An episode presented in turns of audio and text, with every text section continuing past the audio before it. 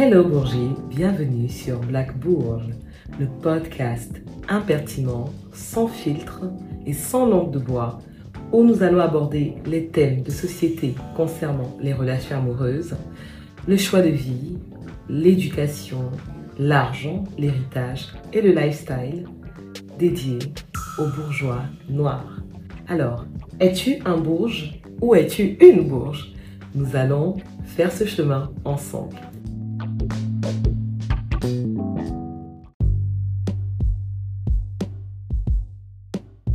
Là, je vous partage vraiment sans filtre, sans euh, langue de bois, l'expérience d'une bourgeoise au pays qui devient pauvre en France. Hello my bourgeois, bienvenue sur le podcast Black Bourge. Je suis Isabelle Boireau et aujourd'hui nous allons parler du sujet pauvre en Afrique. Nous allons parler du sujet bourgeois en Afrique et pauvre à l'étranger. Qu'est-ce qu'un bourgeois Alors, la définition peut varier effectivement selon les origines sociales, selon les perspectives.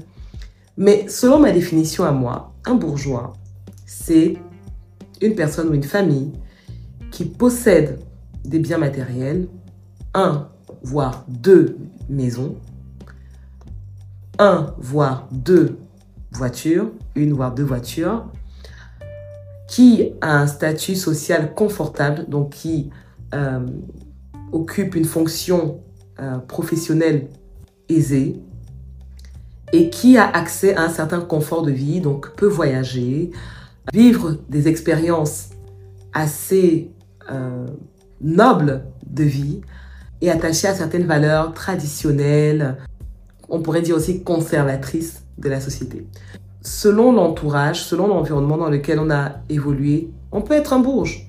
Maintenant, bourgeois, au Cameroun par exemple, au Congo, au Bénin, au Gabon, ne garantit pas que tu peux convertir cette currency à l'étranger. Maintenant, il y a des riches. Et là, là, on parle vraiment de super riches qui, effectivement, ils sont riches en France, riches aux États-Unis, riches en Asie, riches Partout où ils sont, ils sont riches. Et j'en connais dans ma famille qui ont justement ce niveau social. Mais j'ai aussi observé que le niveau de bourgeoisie auquel on peut avoir accès euh, en Afrique ne va pas forcément être euh, traduit dans d'autres pays occidentaux. Déjà parce que le coût de la vie, le ticket d'entrée à beaucoup de choses dans la vie à l'étranger est beaucoup plus élevé que chez nous. Si tu compares ne serait-ce que les loyers, tu verras que euh, et encore, ça dépend dans certaines capitales aujourd'hui, si on parle sur la Côte d'Ivoire ou le, Ghana. Mais les loyers à Douala ou à Dakar n'ont rien à voir avec les loyers euh, à Paris 16e ou euh, Paris 5e. On est d'accord ou pas? Rien que de ce fait déjà, le bourgeois du pays ne sera pas forcément bourgeois dans sa terre d'accueil à l'étranger.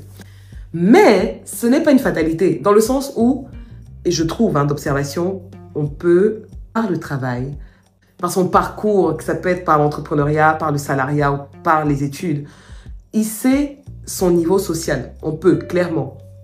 Et on a des exemples de personnes qui euh, viennent de milieux modestes, hein, de milieux défavorisés même, et qui, euh, souvent par l'art, le cinéma, le football, la musique, ont pu changer de statut social. Maintenant, quand tu changes de statut social, qu'est-ce qui se passe? C'est que très souvent, les personnes qui t'ont connu dans la cité ou dans le quartier, bien que toi tu aies des aspirations plus élevées, les personnes qui t'ont connu étant venant de milieux modestes vont vouloir toujours te tirer en arrière. Ou alors ils vont, te dire, mais pourquoi tu fais genre? Pourquoi euh, tu veux faire genre Et ce que j'ai réalisé finalement, c'est que on peut naître avec des aspirations plus nobles, des aspirations plus élevées, de confort de vie. Et de ce fait, être un bourge de cœur, même si on n'est pas bourgeois dans le compte bancaire, forcément, on peut, avoir justement des aspirations plus nobles pour notre vie, pour ce qu'on veut offrir à nos enfants, pour ce qu'on veut pour nous-mêmes, et justement tendre à ces choses-là. Et je pense très souvent que la noblesse et la bourgeoisie vient du cœur et pas forcément du compte bancaire ou même de, du sang, clairement. D'ailleurs, il y a des personnes qui sont riches, qui, ont, qui sont très aisées dans la vie, mais qui n'ont aucune élégance, qui n'ont aucun art du savoir-vivre, qui n'ont aucune, aucune finesse. Ça existe, et j'en connais. Et pour revenir à ceux, par exemple, qui viennent de milieux défavorisés ou de milieux plus modestes, mais qui veulent et qui, euh, tendent et aspirent à mieux, à un meilleur statut social, à meilleur, elles veulent vivre dans de meilleures conditions, peut-être euh, de meilleurs quartiers, veulent euh, vivre d'autres expériences que d'aller en vacances, par exemple en camping, mais ils veulent aller en hôtel, je sais pas, 4, 5 étoiles, qui veulent offrir à leurs enfants peut-être l'opportunité d'aller dans des écoles privées. Souvent, les personnes de leur entourage, on leur dit, mais pourquoi tu fais genre? Pourquoi tu veux faire genre? Pourquoi tu veux, euh, tu veux montrer que? Non, en fait, je veux pas montrer que. C'est ce que je suis. Et souvent, j'ai entendu ça, même personnellement. Bien que je, je viens d'une famille plutôt bourgeoise et je suis passée par les phénomènes de la vie, par des périodes où j'étais vraiment SDF, sans papier, sans travail, sans revenu, et où je faisais le ménage pour pouvoir subvenir à mes besoins. Je faisais le ménage chez des avocats, chez des personnes, chez des cadres, et, des fois même chez des personnes dont j'avais plus de diplômes qu'eux. Tu te rends compte, tu es, tu es diplômé d'école de commerce, tu as un bac plus 5 et tu te retrouves en train de faire le ménage chez des personnes qui, des fois, voilà, sont moins avancées euh, en éducation que toi ça, donne un coup de pied à, ton ego. Là, il faut le dire. Ça donne un vrai coup de pied à ton ego, numéro un. Numéro deux, tu te dis, hey, qu'est-ce qui n'a pas fonctionné en fait dans l'équation? Numéro trois, tu te dis, mais jamais de la vie, je peux appeler mes parents pour leur dire dans quelle situation je me trouve. C'est même, même pas en rêve. Ah non. Mais, bien qu'étant dans, dans ces conditions-là, tu vois, je ne me suis jamais laissé aller euh, ni de par mon apparence, ni de par ma présentation, ni de par même mes aspirations.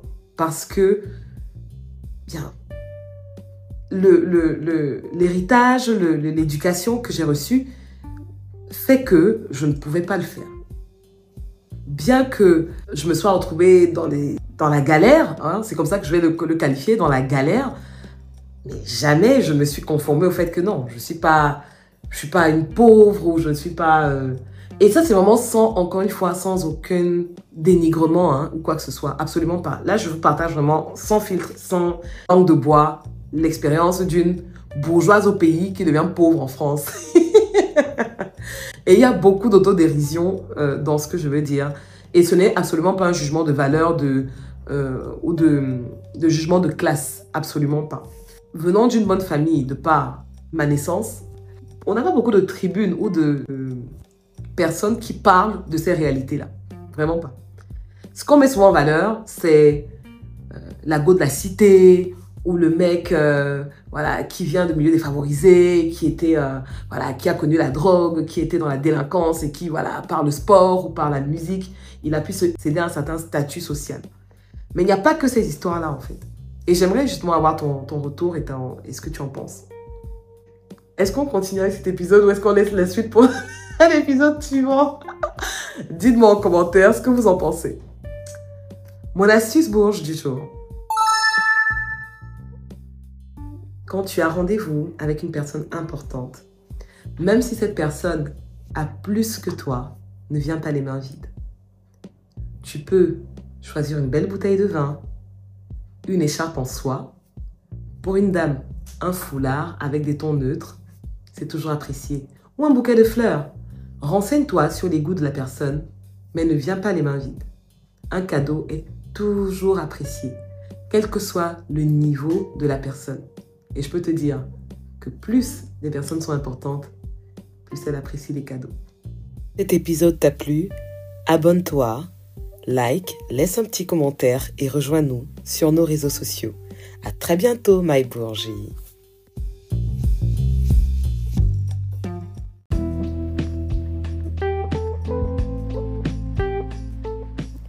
Merci d'être resté jusqu'à la fin de ce podcast.